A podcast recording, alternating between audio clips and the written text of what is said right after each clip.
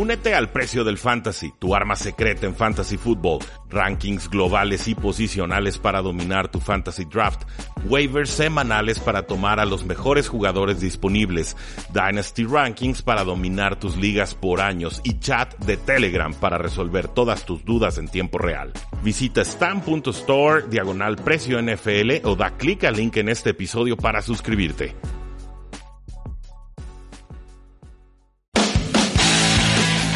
Tres y fuera, donde la NFL no termina y nosotros tampoco. Rudy Jacinto y Oscar Huerta analizan todo lo que sucede dentro y fuera del terreno de juego. Previas, resúmenes, apuestas, fantasy fútbol y mucho más. Comenzamos.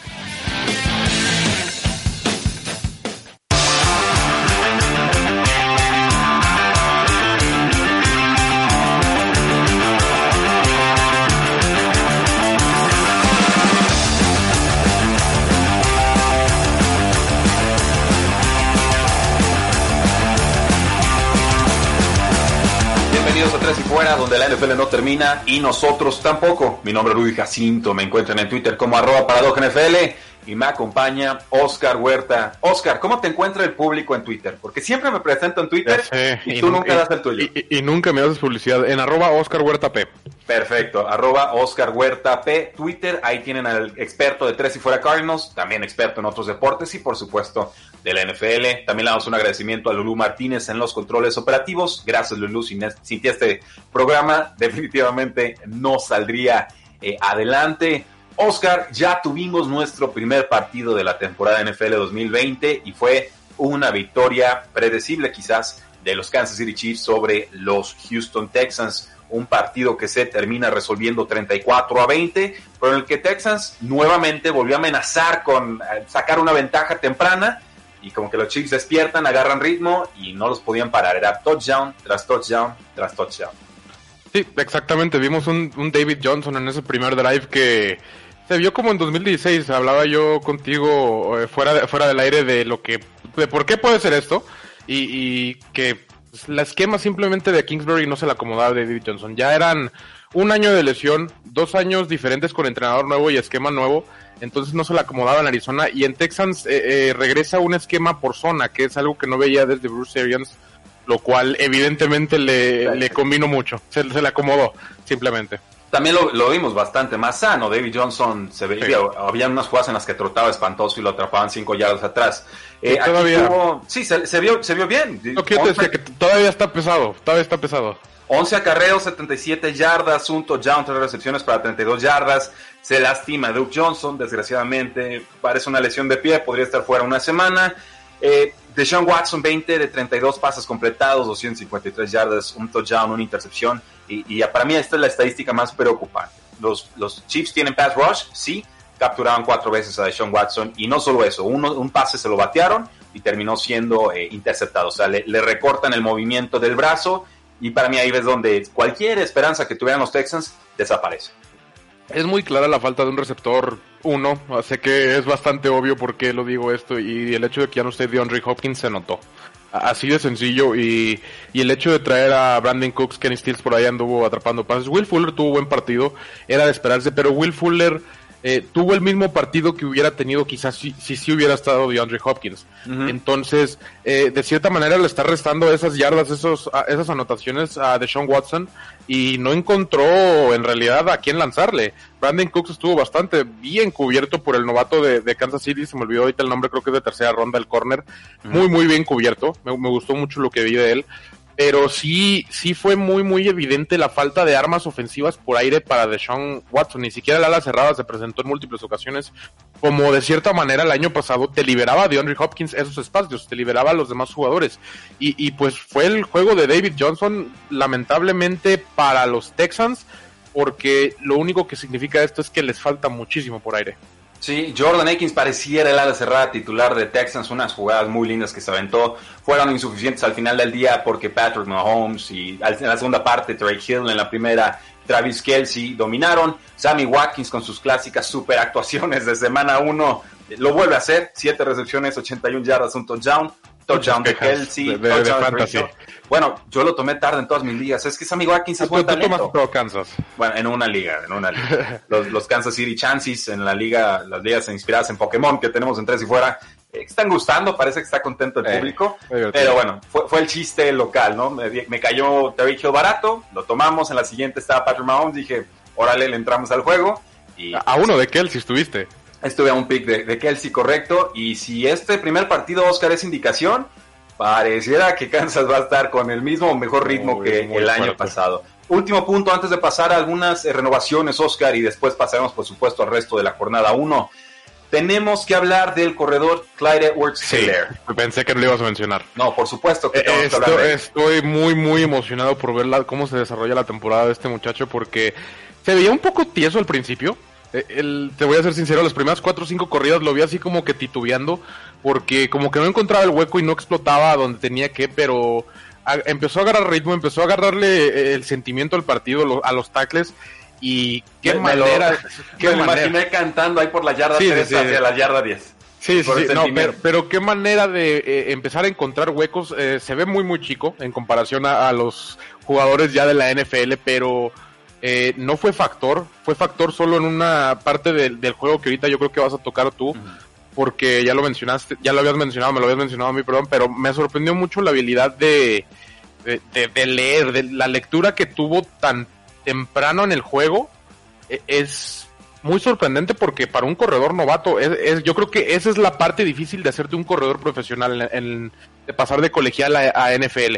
En el colegial ves muchos corredores que van y chocan a la línea y por ser más grandes, más rápidos, más fuertes, lo que quieras, eh, sacan yardas. Aquí es donde el corredor requiere muchísimo, un grado muchísimo mayor de inteligencia y de análisis en la posición.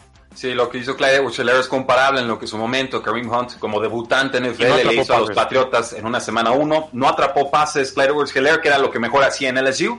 25 acarreos, 138 yardas y un touchdown. Lo preocupante, bueno, que no consiguiera touchdowns de corto yardaje. Lo intentaron 7, 8 veces. Con jugadas muy poco creativas, hay que decirlo. Sí, Muchas veces lo ta- estaban reventando detrás de la línea de golpeo, pero no vi que desplazara a algún defensor y eso, por lo menos en, el primer año, podría afectarle y quizás le podría costar las oportunidades de zona roja. Simplemente un tema a vigilar para los que juegan fantasy fútbol. Por lo pronto, si toman a Clyde edwards parece que van a estar muy, pero muy contentos. Oscar, tenemos cinco minutos en este primer bloque. Vamos hablando muy rápido de algunas renovaciones que se dieron. Impresiones de dos o tres oraciones si quieres, pero para cubrirlas todas. Los Cardinals renovaron o extendieron a DeAndre Hopkins por dos años y 54.5 millones de dólares, incluyendo casi 43 millones garantizados. Eh, se convierte esto en un contrato de 18.9 millones al año, lo cual es menos que Mari Cooper, Michael Thomas y Julio Jones. Totalmente contento. Perfecto. Bueno, y sabían que si haces el trade me vas a tener que renovar. Claro, eh, era parte de, pero por ahí lo tachaban como el mejor jugador que no es coreback pagado de la historia. En realidad es, es una extensión bien manejada por Hopkins porque él se representó a sí mismo y, y la acomodó de cierta manera que eh, quería dinero garantizado y quería andar sobre los 18. Es lo único que quería, se lo dio Steve Keim. Qué bueno que nos aclaras porque los medios están reportando cosas muy extrañas. Los Chargers extendieron al receptor abierto Keenan Allen, o más bien es como receptor cerrado, eh, cuatro eh, años hasta el 2024 va a recibir más de 80 millones de dólares. Eh, también es algo parecido, creo que sí se encuentra todavía en ese top 10 de la liga de receptores y sí te puede dar eh, muy buena producción todavía y, y creo que la principal razón por la que hacen esto es porque Justin Herbert llegó, porque quieren ponerle un receptor en su contrato de novato completo como lo hicieron ahorita con DeAndre Sí. Hopkins y Kyler Murray. Entonces se me hace muy muy buen movimiento, sobre todo que tienes a Mike Williams que todavía le queda uno o dos años en su contrato de, de novato, que puedes aprovecharlo todavía. Entonces eh, se me hace una muy buena decisión. Y creo que porque no es un receptor tan atlético va a poder madurar bien en la NFL. Es más técnico que, que alguien que dependa de su velocidad. Eh, vamos con los Buffalo Bills. Extienden al cornerback Javius White, cuatro años y 70 millones de dólares. Mucho dinero. Mucho, mucho dinero. Me- me- Merecido. sí, exactamente. Creo que sí es totalmente merecido. Eh, por ahí estuvo hasta compitiendo con Stefan Gilmore el año pasado para el mejor cornerback de la liga. Entonces yo creo que eh, competirle al Defensive Player of the Year habla bastante bien de ti. Hablemos de él entonces. Este jugador cornerback de los Patriotas de Nueva Inglaterra le mejoran su sueldo en este año de 10 a no de 10.5 a 15.5 millones con opción a que suba a 17 y medio si llega al Pro Bowl. Tienes dinero de los opt-outs. eh, te quedó claro que ya no vas a contratar a nadie más, que ya te la vas a aventar la temporada así con... Ya no ¿Con quién tienes a la defensiva? Ya, exactamente. ya- exactamente, ya se acabaron. Creo que Clowney era el último por ahí que pudieron haber contratado. No lo hicieron. Entonces, dale un poquito más a tu mejor jugador, o tienes espacio. Tenlo contento, es eso. Tenlo, tenlo contento porque es, para mí es el mejor cornerback de la NFL y hubo 13 jugadores, no, 10 jugadores en su posición que estuvieron cobrando más de 13 millones de dólares, que es más o menos lo que promediaba este, este jugador cornerback de los Patriotas, Stephon Gilmore. Vamos con los Steelers, extienden al defensive end Cameron Hayward, 4 años, 71.4 millones de dólares. El jugador número 2 calificado por Pro Football Focus, solo detrás de Aaron Donald. Ya está un poquito grande. Me Sí. sorprendió un poquito por el contrato de cuatro años y tanto dinero. ¿De 31 Eh, años? Sí, exactamente. 31 o 32. Entonces eso ya lo lleva a los 35, 36. Eh, que ya está difícil para darle tanto dinero a un jugador eh, en la NFL, sobre todo con la juventud que hay ahorita, pero es merecido. Como dices tú, número 2 en PFF y lo ha demostrado todos los años. Ha sido parte importante de esa defensa de Mike Tomlin. Los Browns extienden a Kareem Hunt dos años y 13.25 millones de dólares, incluyendo ocho y medio garantizados. Les gustó el combo que tenían con Nick Chubb. Creo que a mí esto, también. es- esto establece totalmente el esquema que va a tener Browns respecto a sus corredores. Stefanski por ahí yo creo que eh, sí va a estar muy muy cargado el juego terrestre hacia Nick Chubb y el juego aéreo hacia Kareem Hunt. Esta no es extensión, pero sí fue contratación y ya la mencionaste. Jadavion Clowney pasa de Seahawks a Titans por un año y 15 millones de dólares. Se habla que Baltimore y Saints estaban en la búsqueda, tratando de conseguirlo, vendiendo picks, pero a través de un tercer equipo, de alguna forma como que le prestaran el espacio salarial. Entró Roger Godel y dijo, a ver, no le vamos a entrar a esas fórmulas raras de la NBA. Aquí no, no se vende el dinero o el salary cap de esa manera. Eh, yo creo que esta es la pieza que necesitaban para ganar la división concretamente. Todavía tenían ahí disputa con Colts, Texans después de lo que vi, quizá no tanto, pero sí creo que Clowney es la pieza que necesitaban para estar un paso adelante de los demás. Y los Lions firmaron a Adrian Peterson un año, 1.1 millones de dólares. Eh, va a estar curioso ahí el juego terrestre. Tengo mis dudas si lo hicieron para prevenir que llegue al récord de Barry Sanders, pero Que no llegue a las mil yardas, nu- ¿o nunca sabes, pues sí, nunca sabes. Le faltan Eh, eh, sí, sí, sí, le faltan mil, pero ya, es- ya es Kerryon Johnson, DeAndre Swift y, y Adrian Peterson. Quiero creer que Adrian Peterson va a tener un rol muy, muy específico en, en quizá terceras oportunidades, a lo mejor hasta situaciones de, de línea de gol, pero no, no esperaría que tuviera tanta actividad como hubiera tenido en Washington. Perfecto, vamos a una pausa y regresamos a Tres y Fuera.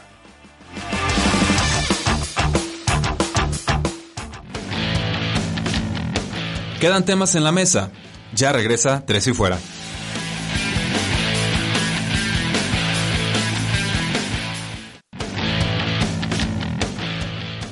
Regresamos. Tres y Fuera.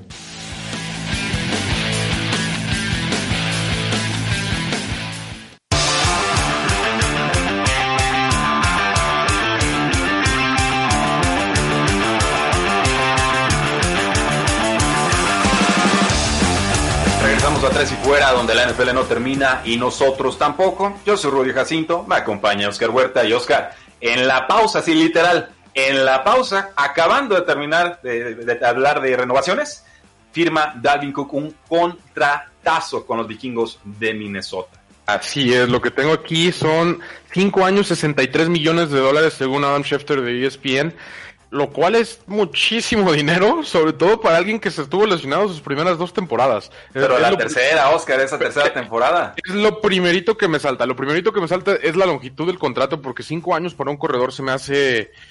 eh, ya no se ve, ya no se ve ese tipo de cosas, ya, ya los corredores no salen de contratos de 3, 4 años máximo, y 12.5 ya estamos raspando en, en los dineros máximos de los corredores.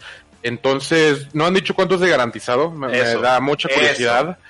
Me da mucha curiosidad ver porque sí, eh, digo, como te digo, Dalvin Cook estuvo lesionado sus primeras dos temporadas. No es necesariamente eh, un corredor que te ha dado seguridad a lo largo de toda su carrera. De hecho, no te ha dado seguridad por el 66% de su carrera. Entonces, digo, basándote en esta solamente esta última temporada, me causa dudas ese contrato.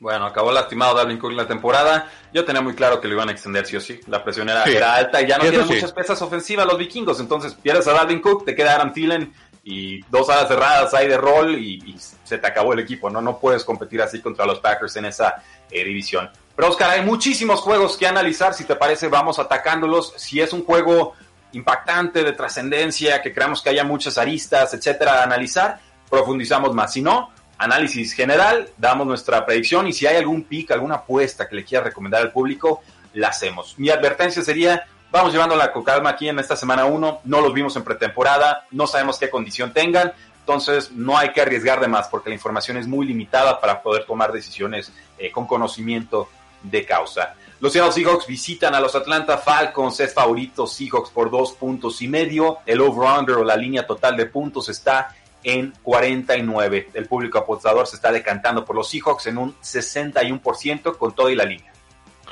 Yo también voy a tomar a los Seahawks. Creo que eh, Pete Carroll llega mejor en este caso con los Seahawks que los Atlanta Falcons. Eh, Russell Wilson, así de sencillo, creo que no hay otra manera de ponerlo. Russell Wilson a este equipo siempre lo eleva prácticamente a 10 victorias todos los años. Y creo que los Falcons no están en una posición para ser uno de los candidatos a quitarle un partido a los Seahawks. Sí, solo ojo ahí, ¿eh? los Seahawks tienen fuera el tackle ofensivo Cedric Obuji y está cuestionable el receptor abierto Philip Dorset. Por parte de Falcons está fuera el defensive end Charles Harris, una lesión de tobillo y en duda el no con Marlon Davidson, novato con lesión de rodilla, que a mí me gustaba mucho, ¿eh? de la Universidad de Auburn. También voy a tomar a los Seattle Seahawks. Me parece que aquí va a haber muchos puntos, simplemente tienen más piezas en defensa los Seahawks que los Falcons.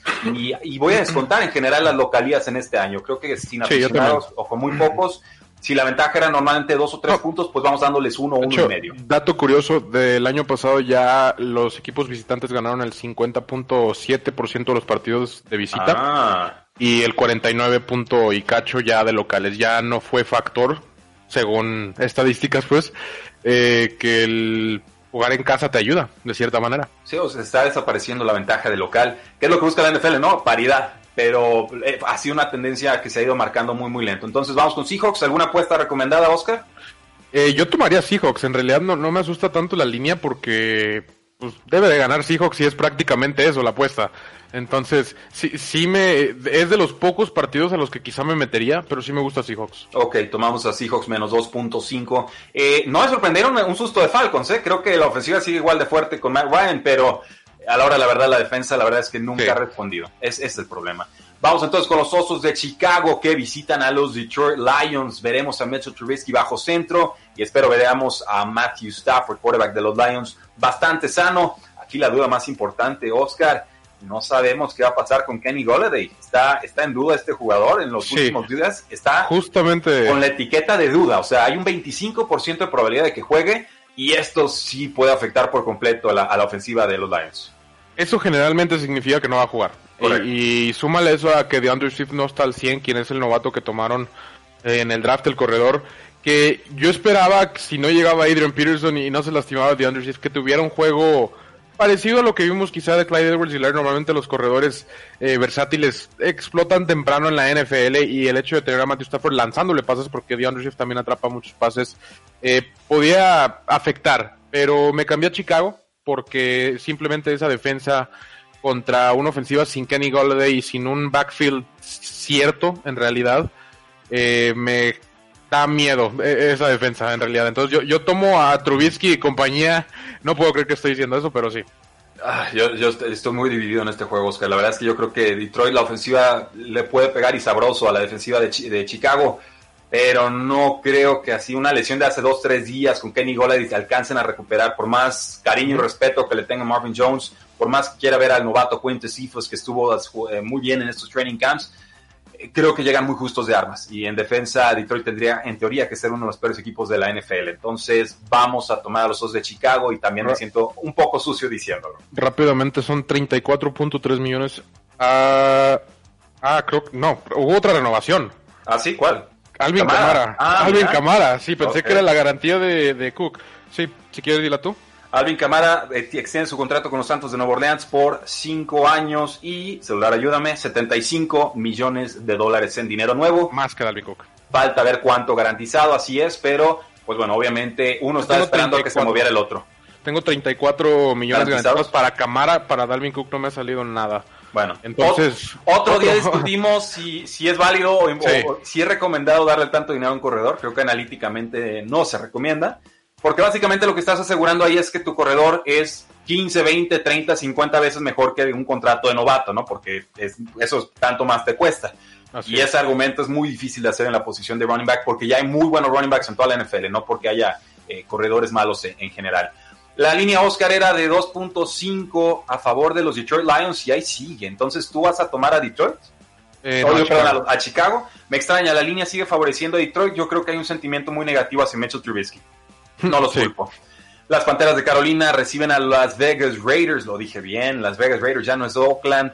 Abrió en uno y medio a favor de Panteras, ya está en tres la línea, pero en contra. Las Vegas a domicilio, favorito por una patada. Oscar, el over-under está en 47 y medio. Yo voy a tomar a Carolina, por el simple hecho de que Christian McCaffrey está en ese equipo. Christian McCaffrey te puede ser receptor, corredor y quizá coreback, no lo sabemos. Pero Christian McCaffrey hace todo y siendo este el primer partido, creo que ese tipo de armas explosivas son las que van a ganar partido eh, al principio de la temporada. Ok, yo voy a tomar a las Panteras también, porque ustedes no me pueden asegurar que eh, Trubisky, yo con el tema de Trubisky, estoy tramado, pobrecito. Eh, no, es que Teddy Bridgewater no sea mejor mariscal de campo que, que Derek Carr. Creo que Derek Carr está en año de, de análisis, de reflexión, le consiguieron a Marcos Mariota, está lastimado, no le pudo competir bien. Eh, me gustan las piezas ofensivas de Oakland, la defensiva creo que va a ser muy mala. Lo mismo con las Panteras de Carolina, yo creo que vamos a ver un lindo año de Teddy Bridgewater con mucho volumen de pase, ya con receptores mucho más competentes de los que ha tenido en el pasado, que era Michael Thomas y nada más. Eh, voy a tomar a las Panteras de Carolina en un estreno de Matt Rule. Y podríamos arrepentirnos, Oscar, porque es de estos equipos que tuvieron muchísimos cambios en el offseason, con poco tiempo de preparación, con head coach debutante y demás. Quizás Raiders llegue con las ideas más claras, pero eh, semana uno y llevo rato pensando que esta ofensiva de Carolina va, va a sorprender a, más de algunos. Christian McCaffrey. Christian McCaffrey, eso es correcto. Todas a McCaffrey, todas a McCaffrey. Washington Football Team, ya no Redskins, recibe a las Philadelphia Eagles que están muy lastimados. Es favorito Filadelfia por 5 puntos y medio. El over-under está bajando, está en 42 y medio. Y yo voy a tomar a Filadelfia, Oscar. Yo también, creo que Washington está en plena reconstrucción y Filadelfia, a pesar de las lesiones, tiene suficiente para eh, ganarle al peor equipo de la división y quizá de la nacional. Entonces no, no me preocupa tanto las lesiones en este partido en particular, pero va a servir para ver más o menos dónde están las águilas. Ok, me, gusta. Sí, hay muchas lesiones en línea ofensiva. Lesiones, bueno, Miles Sanders, el corredor, sí va a llegar al partido. Lesiones en receptores abiertos, sobre todo. Esa es la duda. Parece que Jalen Rager sí, sí llega a este partido. Está entrenando mejor. Se lastimó durante la semana. Parecía que se iba a perder dos juegos. Y no, yo creo que sí va a llegar y que va a poder participar en plenitud de condiciones. Con Washington, pues a ver qué nos puede dar Dwayne Haskins. Pero creo que tomamos Águilas. No, no me interesa tocar esa línea, Oscar. Sí, no, a mí tampoco. Creo que es un partido al que no te debes de meter. No, no, no sabes qué esperar de, pues, de, en realidad de los dos equipos. Correcto. Bueno, y es un divisional. Los Colts visitan a los Jacksonville Jaguars. La línea abrió en 7, ahora están los 8 puntos a favor de los Indianapolis Colts. Y la línea over-under en los puntos combinados abrió en 46, bajó un punto a 45. Eh, ese movimiento de 7 a 8 me duele, Oscar. Esta apuesta era la que me gustaba. Sí, pero digo, estar en, en modo tank están en modo Trevor Lawrence los Jacksonville Jaguars, entonces como pueden ser 7, como pueden ser 28, como pueden ser 35, porque la realidad es que los Jacksonville Jaguars va a ser Garner Mission contra el mundo. Ok, entonces me estás diciendo que vamos a tomar a Colts menos 8. No, creo que no me metería, ah, pero sí tomaría los Colts sin ninguna duda para Pickham. Ok, porque la defensiva de Jacksonville fue de las peores, si no la peor, defendiendo la carrera, el juego terrestre. Y Jonathan Taylor acaba de llegar como corredor estrella una y, línea ofensiva y ya poderosa. No es Campbell ni Yannick Ngakwe. Y perdieron un montón de talento en la defensiva, así es. Entonces, Jacksonville está en franca reconstrucción y, los Colts no lo dicen muy fuerte, pero ellos se creen contendientes del Super Bowl. Por eso fueron por Philip Rivers. Si no, estarían poniendo al quarterback novato y a ver qué nos puede ofrecer, ¿no? Eh, sí, digo, lo, de Philip Rivers eh, es un veremos Creo que va, a ser va a servir este partido contra Jacksonville más o menos para ver los Colts qué tan lejos o qué tan cerca están de, ser un equipo bueno porque sabemos cómo se va a definir eso. Creo que los Jacksonville Jaguars van a ser la línea base, por así decirlo, para... Oh. sí, es que, es que suena gacho, pero... Pero va, corazón.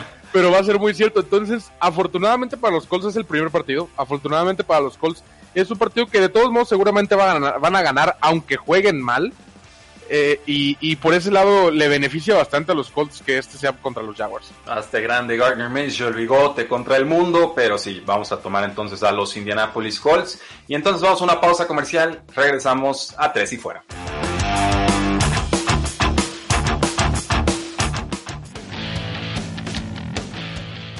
No te vayas, ya regresa tres y fuera.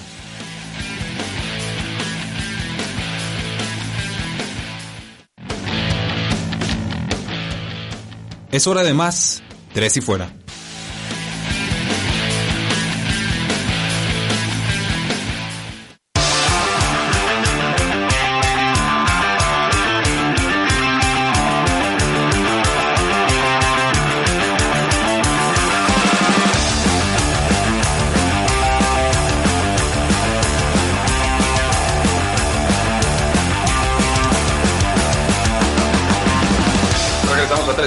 Donde la NFL no termina y nosotros tampoco. Hablé al, con el comisionado en, el, en la pausa, le dije, oye, lánceme otra extensión. No, estamos, este, no estamos recibiendo suficientes noticias en tiempo real. Y dijo, órale, ahí te va una. Cooper Cup, receptor de Los Ángeles Rams, acaba de renovar con su No tenemos monto todavía. Eh, tres años, un monto por confirmar. Se queda con el equipo hasta 2023. Yo no sé de dónde están sacando dinero. ¿eh? ¿Recuerdas algún sábado con tanta renovación? Obviamente esto está pasando porque quieren entrar antes de la temporada con su contrato nuevo, pero yo no recuerdo ningún sábado antes de que empezara la temporada así. No, esto está de locos, estamos a renovación por bloque. Sí, exactamente, ya van tres, todavía no sale lo de Cooper Cup, pero se los digo en cuanto lo tenga, pero digo, qué bueno, para, para Rams qué bueno también porque no sé de dónde siguen sacando dinero, le acaban de dar a Jalen Ramsey un dineral eh, que no mencionamos creo, pero, pero sí también, pero sí también fue una renovación muy importante para los Rams. Va, ¿cuánto fue más o menos esa? Fue récord, ¿no? 21 millones fue, anuales. Fue, creo que 105 durante 5, algo así. Oh, wow. Sí, sí algo así. Qué dineral le dieron. Bueno, pasamos entonces con los juegos, Oscar. Otra vez. Excepto que llegue alguna otra extensión, tendremos que hacer la, la pausa, pero vamos bien. Los Green Bay Packers visitan a los vikingos de Minnesota. La línea favorece, abrió tres puntos y medio a favor de vikingos, bajó a dos y medio. La línea combinada abrió en 46 y medio y bajó a 45 yo aquí voy a tomar a los Green Bay Packers, Oscar. Eh, yo también. Ah, de, hecho, yo pensé que ibas a agarrar a Minnesota, pero sí, yo también voy a tomar a los Green Bay Packers. Eh, Minnesota no es el mismo equipo del año pasado. Minnesota no trae mejor equipo que el año pasado. Entonces, eh, en referencia a eso, Green Bay no mejoró el equipo como tal, pero tampoco empeoró. Eh, creo que cuando te vas 13-3 que se fueron el año pasado, creo, o, 12-4, eh, eh, mantener el equipo es algo bastante importante. Entonces, hacen buen trabajo por ahí. Creo que muchos ya están dando a Aaron Rodgers como, como viejo, como terminado, y, la realidad es que está lejos. Todavía le, falta, todavía tienen bastante en el tanque, y se van a dar cuenta de eso. Nada más eh, observación aquí, está en duda el guardia Billy Turner, lesión de rodilla para los Packers y obviamente eh, destacar que no va a estar Daniel eh, Hunter, Daniel Hunter, y por eso hicieron el trade por Yannick Ngakwe con los Jacksonville Jaguars, entonces la presión va a estar encima de Aaron Rodgers, eso lo tengo claro, pero si no llegaba Yannick Ngakwe y lo dije en redes sociales, para mí la temporada de Vikingos de Minnesota se acababa antes de empezar. Saludos Pete, gracias por conectarte a nuestra mm. transmisión, porque recuerden, este programa también aparece en vivo en youtube.com diagonal 3 y fuera y en Facebook Live, así como nuestras cuentas de Periscope. Sí, suscríbanse. Hoy está el público con todo, ¿eh? muchos comentarios y preguntas que resolvemos fuera del aire. Gracias a todos ustedes.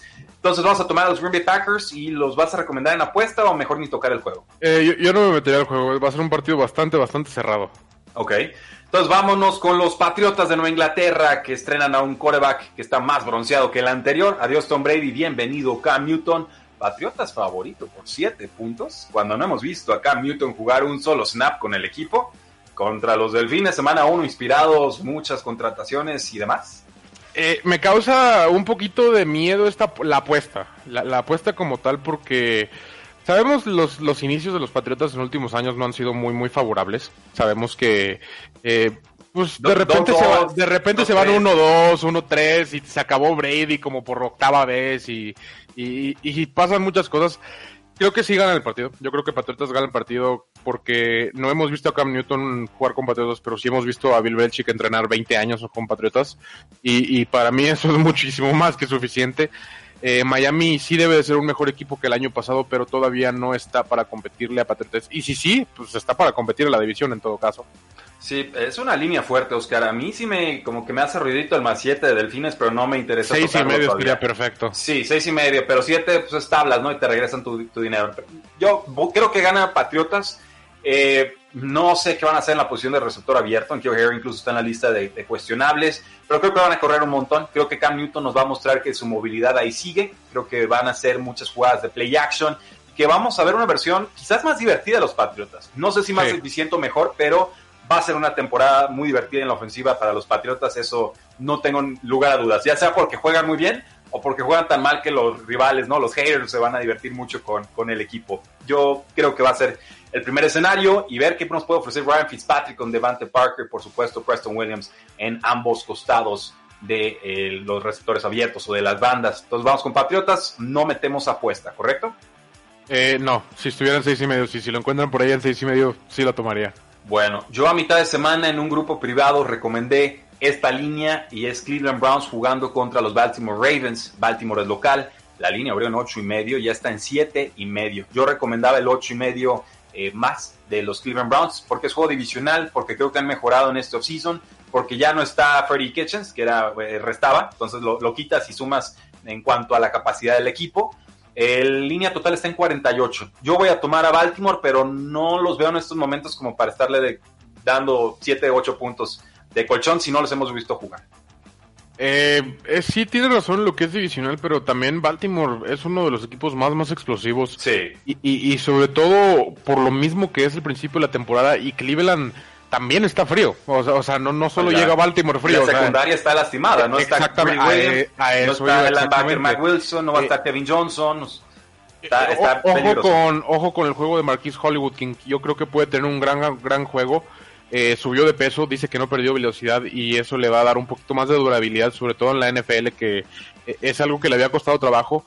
Eh, ojo ahí con el juego terrestre también. Sé que es el perímetro el que está lastimado, pero ahí también tienen a Dobbins, tienen a Ingram, eh, están listos también para atacar por tierra. A mí no, no, no me encanta tanto, o sea, yo, sí me ando animando a dar la línea por el hecho de que es Baltimore, pero me alejaría por el hecho de ser divisional. Entonces, ¿cuál es la postura oficial no, de tomo, Baltimore, yo para tomo ganar. Baltimore para ganar el partido, pero no me metería por lo que tú dices. Pero si te quieres meter, yo me metería con Baltimore, no es con que, Browns. Eh, mm, no sé, yo, yo me, es la cosa ahí. Es que creo que son tantos puntos en un divisional difícil de predecir que me parece que normalmente así como por tradición los tomas y generalmente si lo haces constantemente o consistentemente sales ganando a la larga. Igual en este juego no te sale, pues, pero... Take the points. Take the points y así te tapas la nariz y dices, bueno, si me regalan puntos más de los que creo que deberían de haber, claro. los, los tomas. Ese es mi sentir. Igual en la semana 1 podemos llevárnosla con mucha más cautela. Los Jets de Nueva York visitan a los Buffalo Bills. Buffalo es favorito por 6 puntos y medio. No nos regalan el touchdown. Y el over-under está en 39 y medio. Esta es, debe ser la línea más baja de toda la semana. Y sí, sí lo es. Eh, yo tomaría lo, yo tomo los Buffalo Bills. Creo que eh, no hay mucho que comentar sobre este partido. La defensa va a ser demasiado, demasiado para Adam Gaze porque es Adam Gaze. Así ¿Sí? de sencillo, es Adam Gates. Y esta defensa es una de las que terminó siendo, en mi opinión, top 5, quizá top 3 el año pasado. Eh, Jets se postula para ser el peor equipo de la NFL, en mi opinión. Y, y enfrentarte a una defensa top 5, eso posiblemente puede significar quedarte en, en menos de 6 puntos. Ok. Sí, vamos, vamos con Buffalo. Total, está claro. ¿eh? Mira, y, y, hasta me dan ganas de darle el touchdown a favor de Buffalo y de todas formas tomarlo, ¿eh? Porque es no, que la cosa no hay aquí, de Jets. Exactamente, la cosa aquí es que con que Buffalo meta 17 puntos ya, ya cubriste la línea, casi casi te digo. Mira, Jets tiene fuera al receptor novato Denzel Mims, al running back Michael Pirine, que sería el número 3, al linebacker titular Avery Williamson, está en duda el guardia Alex Lewis con lesión de hombro, Marcus May, su safety titular, también en duda con lesión de, de pie, de tobillo y de gemelo y con y Buffalo CJ solo... Mosley, Jamal Adams y, y todo el mundo y, y Robbie Hogan, Anderson y a, a, Chris Hogan lo firmaron hace dos semanas y, y ya es el mejor receptor. Y ya es el mejor receptor. Bueno va a estar Jamison Crowder va a estar Rashad Perriman pero sí yo creo que eh, ahí Buffalo, se dan, ahí se dan, ¿eh? Si, si, Buffalo realmente va por la división, aquí tendría que ganar de forma muy contundente. Eso es sí. lo que yo esperaría. Los Ángeles Chargers visitan a los Cincinnati Bengals. Tendremos el debut de Tyrod Taylor y el debut de Joe Burrow, el ex quarterback de LSU. Eh, tenemos a Chargers menos 3 a domicilio y la línea bajó de 44 a 42. Quiero tomar a los eh, Bengals, perdón, por el debut de Joe Burrow porque creo que sí están armando algo sólido, pero creo que Chargers tiene demasiada buena defensa para recibir al joven novato en su primer partido. Ok, sí, poco que comentar aquí, está fuera Derwin James, parece que está al 100% sano AJ Green, yo, yo, creo que gana Chargers, ¿eh? yo creo que la línea ofensiva de Bengals no le va a hacer ningún favor a, ante el pass rush poderoso Joey Bosa, Melvin Ingram y, compañía. Eh, creo que gana Chargers, creo que va a ser menos volumen de pase de lo que estamos acostumbrados con Philip Rivers, creo que se va a inflar y llenar de targets Keenan Allen y ver qué tan sano está Hunter Henry, también ver el backfield de los Chargers, ¿eh? tienen ahí a Austin Eckler, pero también a un novato de nombre Joshua Kelly que me gusta bastante. Los Arizona Cardinals visitan a los San Francisco 49ers. Hasta grande Oscar. La línea está en 7 puntos a favor de San Francisco y subió de 47 a 48 y medio el over-under o los puntos totales esperados. ¿A quién tomas y por qué? Eh, quiero tomar Arizona, te lo juro que sí quiero, pero no, eh, no lo voy a hacer. Eh, porque creo que la defensiva de San Francisco todavía es, es demasiado. Eh, esa línea defensiva va a ser demasiado para la línea ofensiva de Arizona, quien sí ha mejorado, pero todavía no está listo para quizá la mejor línea ofensiva de toda la liga. Eh, no va a estar Divo Samuel, puede que no esté Brandon Ayuk y puede que no esté Verrett. Entonces, eh, si hay una ventana para que Arizona gane, sería por esa ruta. Sería eh, quitándole el juego aéreo totalmente a Jimmy Grappolo, que quien le jugó bastante bien a los Cardenales del año pasado, y aprovechar el hecho de que quizá Larry Fitzgerald o Christian Kirk van a estar jugando contra un cuarto o quinto corner. Vemos el debut de sea el linebacker contra el Tyrant? Eh, sí, va a estar uno a uno? ¿Ese va a ser el duelo? Yo creo que sí va a haber, vas a ver por ahí flashazos de eso. No va a ser titular, eh, porque el inside linebacker se lo van a dar de Bondre Campbell, pero yo creo que va a haber ese esquema de que cuando veas a George Kittle alineado por fuera, ahí ya Simmons. Ok, ok. Yo creo que nos da tiempo para un partido más, Oscar. Yo voy a tomar a San Francisco. He, querido tomar a Arizona todo el offseason. Creo que San Francisco llega un poco más sano con su cuerpo de receptores de lo que esperaba. Creo que juega Brandon Ayuki, creo que juega eh, George Kittle y el juego terrestre, sobre todo con tanta versatilidad, creo que Arizona todavía no tiene las piezas para contenerlo. Entonces, por ahí creo que va la fórmula para que San Francisco haga valer la localía. Solo ojo, eh, porque aquí hay incendios, hay niveles de repente tóxicos de cenizas ah, en el aire. Se puede mover el partido. Se puede posponer o cancelar el partido. No sabemos qué vaya a suceder. Así que este es un, juego a monitorear y también ver qué puede suceder en fantasy fútbol si tienes jugadores de ese equipo y, no juegan esta semana, ¿no? Importante eh, checarlo. Yo creo que vamos a una pausa, Oscar, porque nos quedan cuatro juegos muy bonitos y creo que vale la pena profundizar en ellos. ¿Te parece? Va. Vamos a una pausa comercial y regresamos a Tres y Fuera.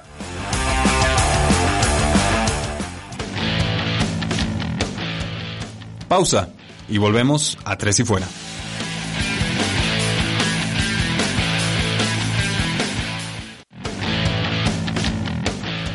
Inicia el último cuarto. Tres y fuera.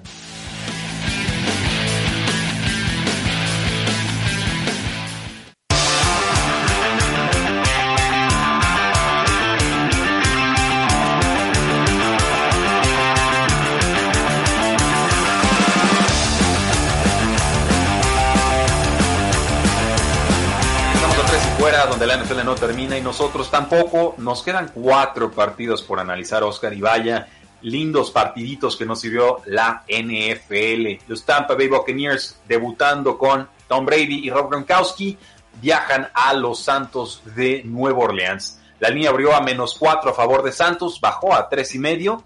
Los puntos combinados bajó de 49 y medio a 47 y medio. La duda, por supuesto, es si participará o no Mike Evans, este receptor con seis temporadas, con más de mil yardas en la NFL, que es un ritmo pues básicamente solo te aguanta Randy Moss. Eh, sí, eh, es un gran ritmo, pero en el partido voy a tomar a Saints. Simplemente y sencillamente porque Drew Brees ahorita es mejor coreback que Tom Brady.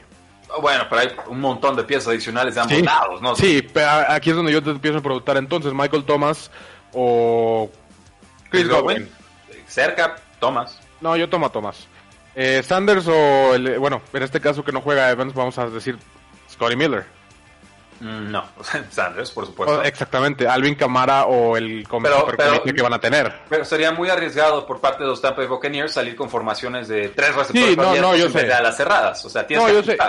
Sí, y tienes, sí tienes a Gronk que no sabemos exactamente qué, cómo va a regresar, va a ser muy muy intrigante. Ver a Tom Brady en otro color va a ser muy muy raro. Creo que es lo principal que, quiero ver en este partido. Quiero ver Tom Brady cómo se desarrolla en un sistema diferente, con jugadores diferentes, en un ambiente que no conoce. Eh, eh, o sea, estás como sacando al niño de, su cuarto de juegos por primera vez en su vida y, lo, solo lo quiero observar. Quiero ver qué pasa. Sí, yo, Santos, continuidad, localía, eh, le, inyectaron en manos Santos, yo creo que va a ser importantísimo en este ataque, incluso Jared Cook te puede seguir ayudando. Lo único que necesito de los Santos es que no caigan en la trampa de querer ganar este juego con el ataque terrestre. La defensiva de Tampa Bay contra el ataque terrestre, poderosísima el año pasado, recuperaron a todos sus efectivos. Eh, creo que es por aire, es mejor usar pases pantalla como extensión del juego terrestre, aprovechar a Alvin Camara por esa vía y entonces tenemos corriendo hacia los lados a la defensiva de Tampa. Si no caen en esa trampa, yo creo que Santos se lleva el juego y creo que se lo llevaría por más que cuatro puntos, aunque no voy a tocar esta, esta línea. Va a ser un juego muy explosivo, creo que la de línea es bastante difícil, sobre todo cuando está tan pegada a cero. Eh, es un touchdown, es una intercepción, es cualquier cosa en un partido como el que puede ser este, con tanta explosión, con tantas armas. Eh, es una línea, no, digo que vale la pena ignorar, pero que si te quieres meter en ese partido, vete con el que crees que va a ganar. Así de sencillo. Sí, pero lo tomas entonces, ¿cuál sería la apuesta? O sea, no la vas a hacer tú. Tú tomas a Saints eh, yo, tomo, yo tomo Saints, pero a lo que voy es que si te gusta Tampa, que ni siquiera te fijes en la línea. Va a ser un partido mm. muy, muy explosivo. No, no creo que 3.5 no debe ser gravoso. Ok, ya, porque estamos hablando de casi 50 puntos esperados. Exactamente. Ok, ya, ya te entendí. Eh, los Ángeles Rams reciben a los Vaqueros de Dallas. Es favorito Dallas por dos puntos. La línea está en 51 puntos combinados. ¿A quién tomas, Oscar? A los Cowboys. Es muchísimo, muchísimo nombre para los Rams, para lo que terminamos viendo de los Rams el año pasado. Y, y sí, ya son renovaciones ahorita de Cooper Cup y, Jalen Ramsey, pero eh, Dallas tiene demasiado buen equipo para dejar un partido, sobre todo en Sunday Night. Yo voy a tomar a Los Ángeles Rams, Oscar, no sé si es sorpresa o no. Eh, locales, ok, no los dos puntos que representan la línea. Dame un punto. Están muy sanos, tienen buenos titulares, Jared Goff descansado, creo que van a ir con pasos un poco más cortos para evitar el pass rush de los Vaqueros de Dallas. Y sobre todo este grupo de receptores que se entiende bien con Jared Goff, creo que le puede hacer daño a la defensiva de los Vaqueros de Dallas que perdió a jugadores en su perímetro. Sobre todo estoy pensando en el cornerback safety Baron Jones, aunque tienen jugadores de rol bastante útiles los Vaqueros de Dallas.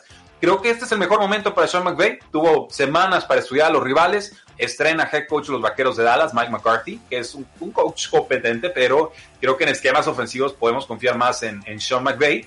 Y sobre todo también tienen ya más explosividad en el backfield, porque Todd Gurley el año pasado la realidad es que, es que no la daba. Es, la triste realidad, ya, ya no estaba para, para esos trotes por lesión o lo que ustedes gusten y manden. Si como David Johnson. vamos viendo, vamos viendo. Si me das dos puntos y con la explosividad que puedo esperar de la ofensiva de los Rams, que creo irán de más a menos en esta temporada, creo que están en un buen lugar para que le peguen a, Dallas a, domicilio. Entonces ahí vamos a, discrepar. El 58% de los apostadores están yendo con los Vaqueros de Dallas, pero es un equipo muy público. En realidad no, no me asusta ese, ese aspecto de la línea eh, tenemos a los Tennessee Titans que visitan a los Denver Broncos. La línea estaba o abrió menos 1.5 a favor de Broncos y ya se movió Oscar a menos 3 pero a favor de los Tennessee Titans. Un movimiento de 4 puntos y medio. dos por culpa de dos personas. Eh, primero de Jadavion Clowney, que quien llega a los Tennessee Titans porque necesitan ayuda según ellos en la defensiva y, y, simplemente le agrega armas a una defensiva ya muy muy cargada y porque Cortland Sutton quizá no esté lo cual hace a Jerry Judy el receptor número uno. Y no sé si está Jerry Judy listo para ir contra la defensiva de Tennessee Titans, siendo el enfoque de, la secundaria de Titans. Entonces, ¿vas a tomar a los Titanes? Sí. ¿No te asusta la altura de Mao High? Que lleguen sin aire al tercer y cuarto cuarto en el primer juego de la temporada. Vuelan más los pases de Tannehill. Pero bueno, incluso en esa altura alguien tiene que corretearlos, ¿no? Sí, no, pero yo creo que eh, lo, único que me preocuparía ahí a lo mejor sería Derrick Henry. Eh, pero aún así no, no me preocupa tanto. Me, preocupa más el hecho de que Jerry Judy vaya contra esta secundaria siendo el enfoque principal. Mira, estuve, los últimos días estaba pensando Broncos, Broncos, Broncos por la altura, porque creo que Titans va a llegar cansado al final del tercer cuarto, cuarto, cuarto. Broncos está acostumbrado a esa altura. Portland sí, no tenés duda para el partido, ¿no? Uh sí, abierto de Broncos número uno. Eh, tengo muchas dudas sobre Drew Locke. La línea ofensiva no me convence. El pass rush entre Jerome Casey y, y, limitados de Bradley Chubb Creo que no le van a llegar a, a Brian Tannehill. O sea, dame algo a que aferrarme, Broncos, para tomarte en este partido, además de la altura, ¿no? Creo que es, lo estuve buscando esta semana y, y, no lo encontré. Cortland Sutton, quizás con Cortland Sutton todavía tomaría a los Broncos. Sin él, eh, no, no, no me atrevo. Entonces voy a tomar a los Tennessee Titans. Eh, me costó más de lo que pareciera. Eh. Creo que casi mm. todos se van a ir con Titans. A mí sí me costó porque creo que esta localía quizás va a ser la única localía que realmente va a importar este año. Porque la altura es un factor inalienable, haya o no aficionados en el campo. Y entonces llegamos al Monday Night Football, Oscar. Los Steelers estarán visitando los gigantes de Nueva York. Regresa Big Ben y se enfrenta a un Daniel Jones que nos mostró altibajos tremendos la temporada pasada. Eh, yo voy a tomar los Pittsburgh Steelers porque creo que esta defensiva va a tener un festín con Daniel Jones. Así de sencillo. Es, eh, creo que si no es que la defensa más talentosa de toda la liga, eh, estoy pensando en todos los nombres que tienen, o sea, desde Fitzpatrick hasta TJ Watt. Eh, es un equipo cargadísimo y Daniel Jones sabemos que tuvo problemas contra buenas defensas, soltaba mucho el balón, no arriesgó tanto por las intercepciones, pero la presión le costó mucho y si alguien sabe generar presión es Pittsburgh. ¿Qué también veremos a Big Ben este año, Oscar? Muy, muy bien. Creo que eh, no va a ser factor para definir la temporada de Pittsburgh en el sentido del fracaso. Yo creo que si fracasan no va a ser culpa de Big Ben. El año pasado tuvieron un récord de 8 y 8 y la defensa se convirtió en top 5. Yo creo que este, este juego aéreo va a ser explosivo. Veo a los Pittsburgh Steelers como caballo negro y lo dijimos en nuestra previa de youtube.com diagonal 3 y fuera. Yo aquí me gusta Steelers incluso con los 6 puntos, o sea. Eh, sí, sí me atrevo a tomar a Steelers con los 6 puntos. Sí, sí es este... Eh, es menos de un touchdown, que es lo que nos gusta de cierta manera para un partido que creemos que puede dominar un, un lado de, eh, de un equipo. O sea, la defensiva creo que puede, puede dominar la defensiva, la ofensiva de Gigantes, entonces eh, seis puntos no se me hace tanto. Sí, creo que es mejor Steelers en ofensiva, creo que es mejor en defensiva, entonces vamos dándoles esos seis puntos y esperando una buena temporada de los Pittsburgh Steelers. El 74% del público apostador nos va a hacer caso, se va a ir con Rápidamente, ese menos nomás, eh, lo, de Dalvin Cook son 28 garantizados, lo cual 28 millones ya, garantizados. Ya, me cuadra un poquito más. Sí, no, no iban a ser 5 años garantizados, eso, eso lo, lo teníamos claro. Vamos entonces, Oscar, predicciones de MVP para esta temporada. ¿Qué jugador se va a llevar el cotizado cetro en la temporada NFL 2020? Y si alcanzamos, comentamos algunos otros premios que se pueden otorgar al, al final de la temporada regular. Está Patrick Mahomes, Russell Wilson, Lamar Jackson, Dak Prescott, Tom Brady, Carson Wentz, Drew Brees, eh, Kyler Murray, más 2.500. ¿Cuál, ¿Cuál, te gusta? Eh, yo tengo aquí apuntados todos mis premios. Eh, el MVP tengo Patrick Mahomes como la, la obvia. Eh, creo que después de lo que vimos, sobre todo, no, no se vio lento, se vio tranquilo, no. se vio eh, no muy forzado. Creo que le, le, alimentaron un poquito de más a Clyde Edwards y adrede y Cam Newton apenas pasó las 200 yardas. No, no quisieron regalar jugadas, eh, está tan controlado el juego que se las guardaron. El hecho de que no le hayan lanzado ni un solo pase a Edwards y Lers es lo que yo, es a mí lo que me hizo pensar que yo dije, Kansas está paleando sin con, con jugadas básicas de, de preparatoria. Mm. Así de sencillo. Entonces voy a tomar yo a Patrick Mahomes, pero el otro pick que tengo aquí apuntado es Dak Prescott. Ojo Dak Prescott a más 1400. O sea, tú te fuiste de lleno con tu predicción de vaqueros de Dallas. Sorpréndeme este año. Eh, más o menos, no, no, no creas. Eh, ¿Cuál, pero ¿por qué no? ¿Cuál es, ¿Cuál es, tu pero? Eh, Mike McCarthy, sinceramente. ok, el coach. Nada más. el coach, nada más. No he visto nada de Mike McCarthy en su época renovada, como él le llama. Eh, y es la única incógnita que me queda a mí para los vaqueros. Creo que el equipo ya está totalmente lleno. Ok.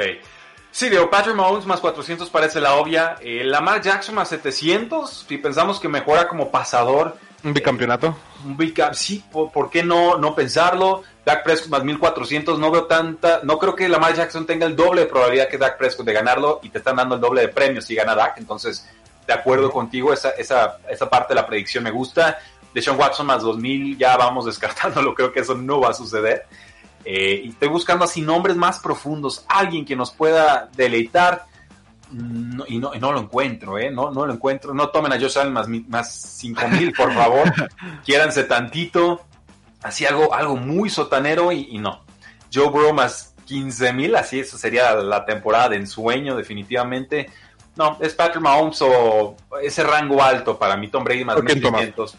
Eh, digo, Tom Brady está más, más 1600. Yo más bien me iría de Reese más 2000. creo que va a tener mejor temporada Breeze que Brady, ¿no? Estoy de acuerdo. Entonces, si, si busco un valor así máximo, escondido, Pero, yo- pero a tomar, yo digo. O sea, tú, según tú, ¿quién no, gana. MVP? Mahomes. Sí, no, Ok. creo- no, no voy a irme muy, muy esotérico con eso. Eh, pues veo Mahomes. Player of the Year. ¿A quién tomas? Eh, no, ni idea. Ahí sí, este. ¿Quién, quién Yo podría tengo a? Saquon Barkley. Creo que puede ser un No. año donde puede explotar. No, tiene, no va a tener el récord a favor para que lo voten. Es el único inconveniente que podría tener, pero como lo vimos con Christian McCaffrey el año pasado, como tomó posesión de la ofensiva totalmente, creo que Saquon Barkley puede hacer algo similar en Gigantes. Bueno, eh, Christian McCaffrey sería como mi. Bueno, pero tiene récord malo. No lo he pensado mucho el de ofensivo. Coach del año, Oscar, nos quedan dos minutos. Frank Reich. Colts. Sí, creo que eh, puede darle ese tercer, cuarto, quinto, séptimo, no sé en cuál vamos, aire de Philip Rivers y sacarle jugo a ese equipo que eh, va a buscar sorprender. Creo que no está entre los favoritos para nada en realidad, pero eh, Frank Reich año tras año nos ha demostrado que no importa quién tenga, él hace un equipo competitivo y tener otro competidor como Rivers eh, le va a dar un poquito de ventaja. La última y nos vamos. ¿Quién será el regreso del año? Tengo a dos, tengo a Roethlisberger y a Stafford. Creo que cualquiera de los dos puede tener muy muy buen año. Yo agregaría a Rob Gronkowski, que estuvo, está regresando a retiro, y Alex Smith, que no creo que veamos muchos snaps de él, pero pues, ya para, para mí ya lo ganó, ¿no? El regresar de esta lesión. Sí, de hecho, rápidamente, dame un Defensive Player of the Year. Aaron Donald. Yo tengo a Minka Fitzpatrick. Eh, TJ Watt, Steelers, podría ser Sí, la... bueno, es el otro que, que podía tener. No me quería Bueno. cargar mucho por Steelers, pero sí.